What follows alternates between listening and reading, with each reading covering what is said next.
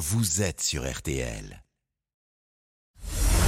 Julien Cellier et Cyprien Sini ont défait le monde dans RTL Soir. Allez, bonne fin de journée. RTL Soir toujours avec vous. Quasiment 18h40 minutes. On va défaire le monde maintenant avec Cyprien Sini, Isabelle Choquet et Laurent Tessier. L'info autrement, différemment jusqu'à 19h. Et voici le menu, Cyprien. Ce soir, on défait le quotidien en Russie. Sanctions occidentales, guerre à la frontière. La vie quotidienne des Russes a-t-elle vraiment changé depuis le début du conflit? Immersion à 3000 km de Paris.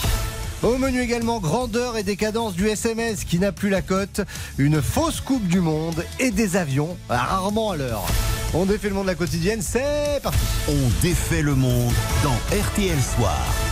Et on commence avec le son du jour. Les pro-russes nous disent une chose depuis le début de ce conflit, tout va bien, notre économie va bien, et que bien évidemment sur les réseaux sociaux, on ne trouve que des choses quand on les écoute où tout va bien. Oui, à en croire la propagande russe, les sanctions européennes n'ont aucun impact sur le quotidien des Russes. Alors, après dix mois de conflit, avec l'équipe dont défait le monde, on a voulu vérifier et en savoir plus. Y a-t-il des pénuries, de l'inflation, du chômage? La vie quotidienne a-t-elle radicalement changé en Russie depuis le début de la guerre? Eh bien, pour le savoir, on a pris contact avec Alexandre. Il est français, vit depuis 15 ans là-bas, entre Moscou et Petrozovosk. C'est une petite ville au nord, à 900 km de la capitale.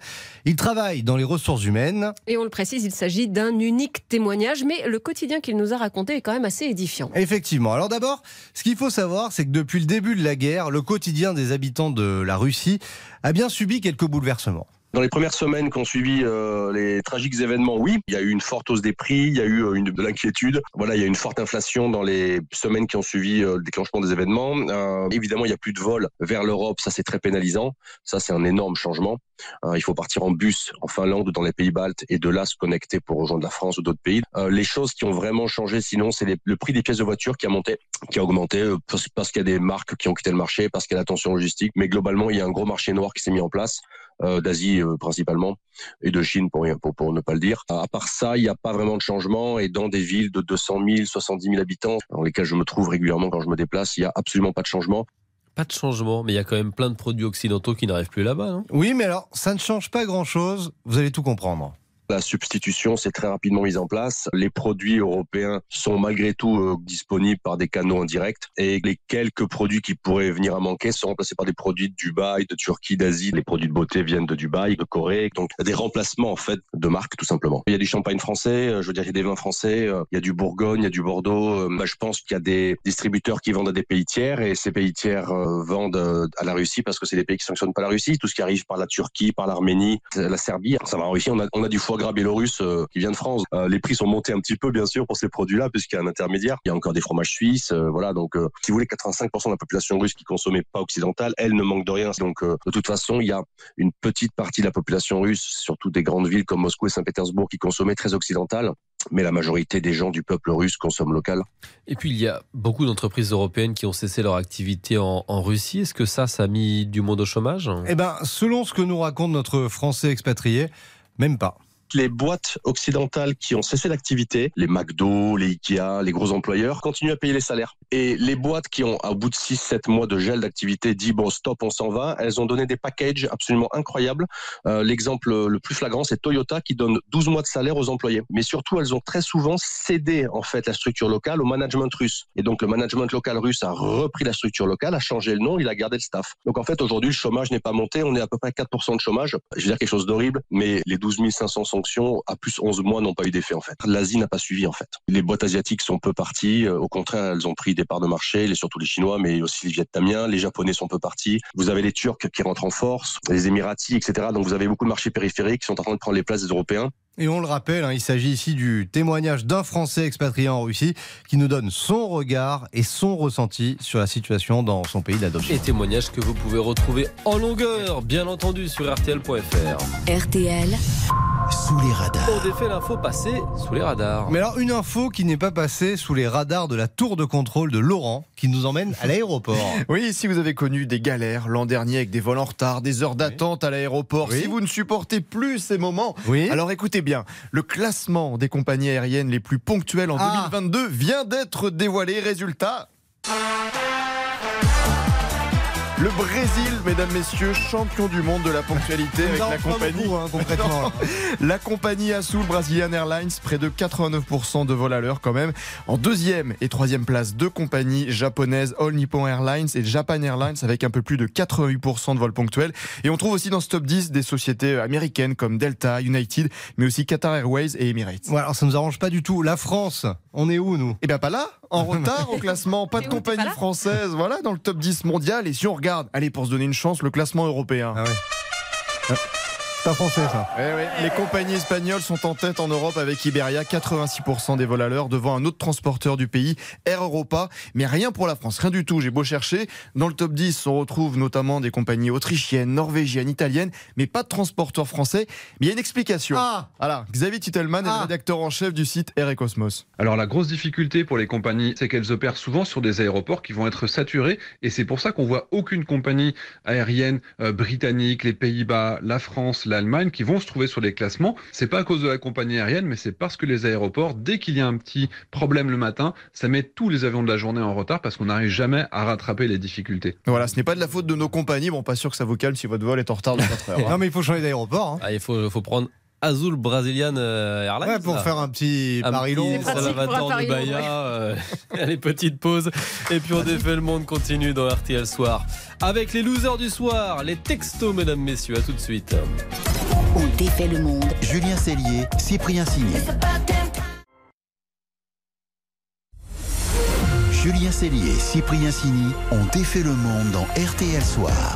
À 18h46 minutes, on défait effectivement toujours le monde dans RTL Soir. À cette heure-ci, tous les soirs, on désigne soit le winner du jour, Mmh. soit le loser du jour. Et bien, c'est un loser aujourd'hui et il se trouve dans votre téléphone portable. Ah oui, un perdant, vous l'avez peut-être remarqué, qui a eu son heure de gloire, mais qui décline doucement. C'est le SMS, Isabelle. Eh oui, le texto, c'est vraiment plus que c'était. Avant, le soir du 31 décembre, il y avait Embouteillage sur les réseaux. Ouais, à minuit, tout le monde se jetait sur Ah, son souviens. portable. On passait une heure à envoyer des rafales de pas, bonne année à tous nos contacts, et puis souvent pour pas grand chose en plus. On a dû envoyer 10-15 textos Ah et ils sont pas passés. Du moins, les personnes les ont reçus essentiellement le lendemain, mais plutôt au soir. Mais voilà, c'est ballot, hein, ça arrive après. vieux. Bon, ça, de toute façon, c'était avant, car RTL vous l'a révélé ce matin. Les envois sont en en chute libre, presque 13% de messages en moins par rapport à 2021. Et alors, on a quand même envoyé 700 millions de messages la nuit du Nouvel An, c'est deux fois plus qu'un jour normal, mais la tendance est clairement à la baisse, ça fait 3-4 ans déjà, et c'est de plus en plus vrai, tout simplement parce que... Les jeunes disent que c'est ringard. Ben ouais, c'est Ah. le SMS, nos ados, nos ados, nos jeunes, ils sont passés à autre chose. C'est vrai qu'on passe plus par WhatsApp maintenant, on peut envoyer des audios, ou c'est vrai plus les réseaux. Envoyer une vidéo avec un petit message, que ce soit Snap ou Instagram. Ouais. Voilà, il les a tous ouais. fait, voilà, Snap et tout. Donc ça, c'est pas seulement le soir du réveillon. Martial You nous le disait ce matin, le volume de SMS a baissé de plus de 4% l'an dernier et les réseaux sociaux ont progressé d'autant, un peu plus même. La chute est de 40% sur 5 ans. Bref, c'est officiel, cher SMS. Je crois que je ne t'aime plus, elle m'a dit ça. C'est terminé notre grande histoire d'amour et pourtant, on avait vraiment eu le coup de foudre, souvenez-vous. Les spécialistes de la téléphonie mobile s'attendaient au boom du WAP ou de l'UMTS et c'est un tout autre service qui a séduit les consommateurs. Il s'agit du SMS. Alors je vous avoue, je ne sais même pas ce que c'est que le WAP. Aucun souvenir du WAP. Le WAP, je ne sais pas. Et Ça, non plus. moi. Le SMS, de toute façon, a éclipsé tous ses concurrents. Et pourtant, pourtant, c'était pas gratuit. Ah hein. Ça me coûte un franc, un franc par message. Il m'arrive d'en envoyer euh, par mois euh, par 3 ou 400, ce qui revient euh, relativement cher quand même. Bah oui, tu m'étonnes. Un franc le SMS. Un bon jackpot hein, pour les opérateurs. Vous aussi par les textos Et la marque est restée. Alors, par les textos, d'accord, mais 160 caractères maxi Ah ouais, à l'époque. En plus, avant les smartphones, il n'y avait pas de clavier. Ah oui, On tapait vrai. quatre fois sur le 7 pour faire un S. Ah C'était l'enfer. Vous aviez oublié, mais voilà. oui. Mais on l'a fait tout ça. On a même inventé un langage pour que ça rentre. DPCHV1 me règle. Dépêche, viens me récupérer maintenant. Ouais, les parents comprenaient vraiment rien. Alors, on a accusé le SMS de tous les mots, ça ruine l'orthographe, il y a deux mots de vocabulaire. Le CSA a même fait une campagne contre le langage SMS. Bon, écoute, euh, la prochaine fois que t'as besoin de moi, tu m'achètes un dictionnaire pour SMS.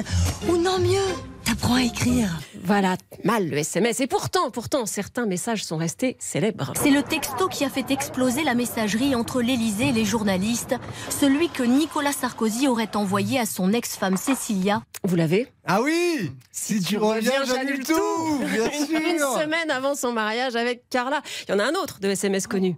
Est-ce que c'est vrai que vous auriez dit Ah oui. par SMS à un journaliste à la mort de Simone Veil, yes, la meuf est dead C'est complètement faux. Sibeth Ndiaye qui dément. Alors bon, c'est sûr, hein, c'est sûr, il y a des messages qu'on regrette, surtout quand on se trompe de destinataire. J'ai envoyé le texto à une jeune femme, mais j'ai envoyé ça à son mari que je connaissais. Oh Vous disiez quoi dans le message? Pressé de te revoir. Ah, elle la boulette Faut pas le faire, ça. Ça arrive, hein, les erreurs de destinataire. Des fois, c'est bien. Enfin bref, le SMS, c'est peut-être un message court, mais c'est maintenant une longue histoire. Il vient de fêter ses 30 ans, c'est déjà un vieux, en fait. Mais il a de beaux restes. On en échange encore 120 milliards par an en France, 140 par mois par personne. Et vous savez quel est le message le plus fréquent? T'es où? T'es où? T'es où? Mais je t'aime. Je t'aime JTM, comme on écrivait quand on était plus jeune. On peut l'écrire en entier. Je t'aime. Moi, c'est plutôt t'es où C'est- C'est pas très romantique. Vous avez reçu des SMS, vous, pour le piqué, nouvel an. C'est vrai que ça passe plus par les Ah bah par oui. WhatsApp. Moi, j'ai plus aucun ami qui m'envoie des SMS. Je les ai mis C'est jeunes et branchés. Mais j'ai remarqué, en, pendant attend toujours vos vœux, d'ailleurs. Il y a assez peu de personnes avec qui je communique encore uniquement par SMS, mais vous, c'est le Nous, cas. oui, ouais, on fait ça entre nous. ouais. Ouais, les petits textos quotidiens. C'est vrai. Ah, C'est vrai. Des choses. On en a un peu vieux, en fait. hein. Professionnel, évidemment. Merci beaucoup, Isabelle.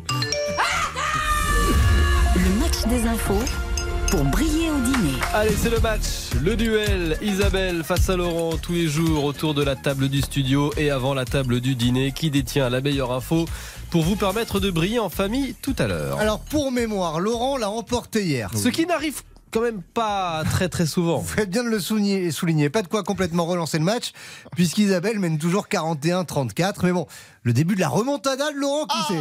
Ce soir, vous brillez donc avec la Coupe du Monde de football. Oui, mon info pour briller, c'est que Lionel Messi a soulevé une fausse Coupe du Monde sans le savoir. Un broglio extraordinaire, Peggy. La photo de l'Argentin qui porte fièrement la coupe est devenue, vous savez, le cliché le plus aimé de l'histoire du réseau social Instagram. Près de 75 millions de j'aime, comme on dit. Mais il y avait erreur sur la marchandise. En fait, un couple de supporters de l'Argentine avait fabriqué une réplique plus vraie que nature.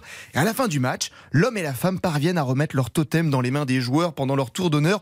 Sauf que cette fausse coupe, bah, elle a tourné une heure. Elle est passée de main en main jusqu'à Lionel Messi. Et c'est Angel Di Maria qui avertit l'attaquant star en lui montrant, bah, tout sourire, bah, tu t'es trompé, c'est une copie. Hein. Tu t'es fait avoir. Donc ça veut dire que la photo qu'on a vue pas La photo, C'était la fausse Coupe du Monde que Lionel Messi eh ben portait. c'était pas la vraie coupe du Et monde. voilà. Une Ça, Coupe c'est du Monde en carton. Ah, ça c'est une bonne info pour Ouais. briller au dîner. Alors Isabelle, Ah, Isabelle, elle part aux États-Unis ce soir, au Capitole, à Yeah, Washington, avec ce congrès qui n'arrive pas à trouver son speaker. son Et gros- mon, son info, ouais, et mon info pour briller, c'est que le Capitole, figurez-vous, a son propre métro Ah à bon l'intérieur du Capitole. Oui, vous imaginez, c'est comme si un métro traversait l'Assemblée ou Versailles, je sais pas.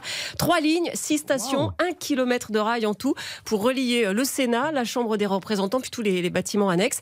Ça permet aux parlementaires de gagner du temps, de pas trop se fatiguer éventuellement et euh, d'éviter de passer par l'extérieur pour aller d'un endroit à un autre. Même si aujourd'hui, pour garder la forme Ah et oui. tout, euh, certains préfèrent marcher. La première ligne, elle a été créée quand même en 1909. À l'époque, c'était des voitures électriques, des, des automobiles, Ah bon et on a mis les rails trois ans plus tard. ça c'est une bonne info pour briller aussi. Mais Ah, ouais, je sais. je- Ouais. voilà. Elle le savait. Je ne peux pas lutter.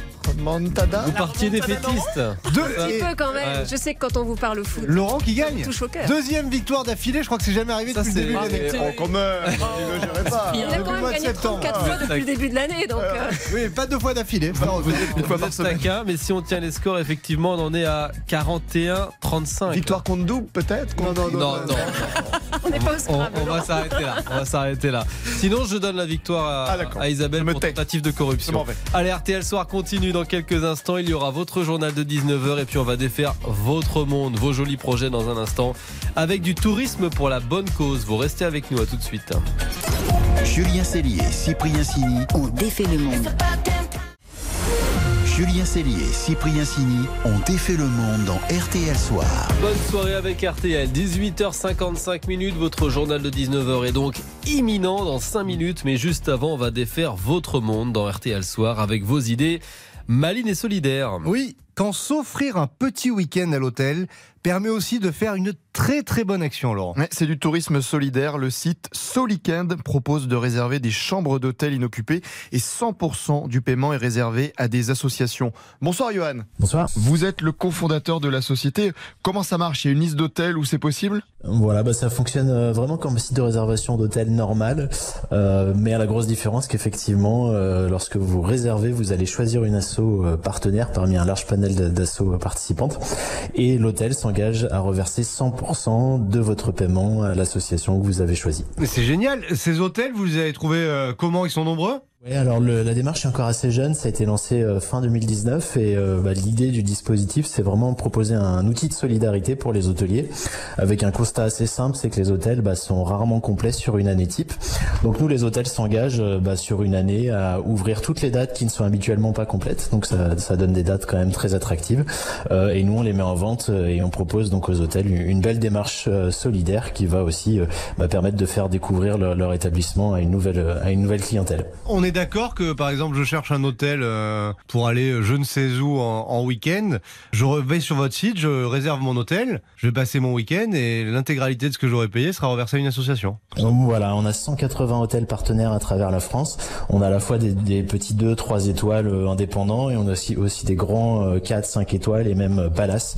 Donc on a vraiment une large typologie d'hôtels où chacun peut s'y retrouver et on a surtout des très beaux hôtels qu'on a très envie de recommander, faire découvrir à, à travers à travers cette démarche solidaire. Alors là, Laurent est intéressé ah par oui. le palace. Hein, ah, il a, il a, ah, il a, c'est sa cam. Et, et on peut donner à une association en particulier ou c'est aléatoire? Alors c'est à, à, vous de choisir. En fait, on a 50 assos partenaires euh, dans, dans, tous les domaines et c'est à vous, en fonction de votre sensibilité, de, de choisir parmi les, les, assos et les thématiques.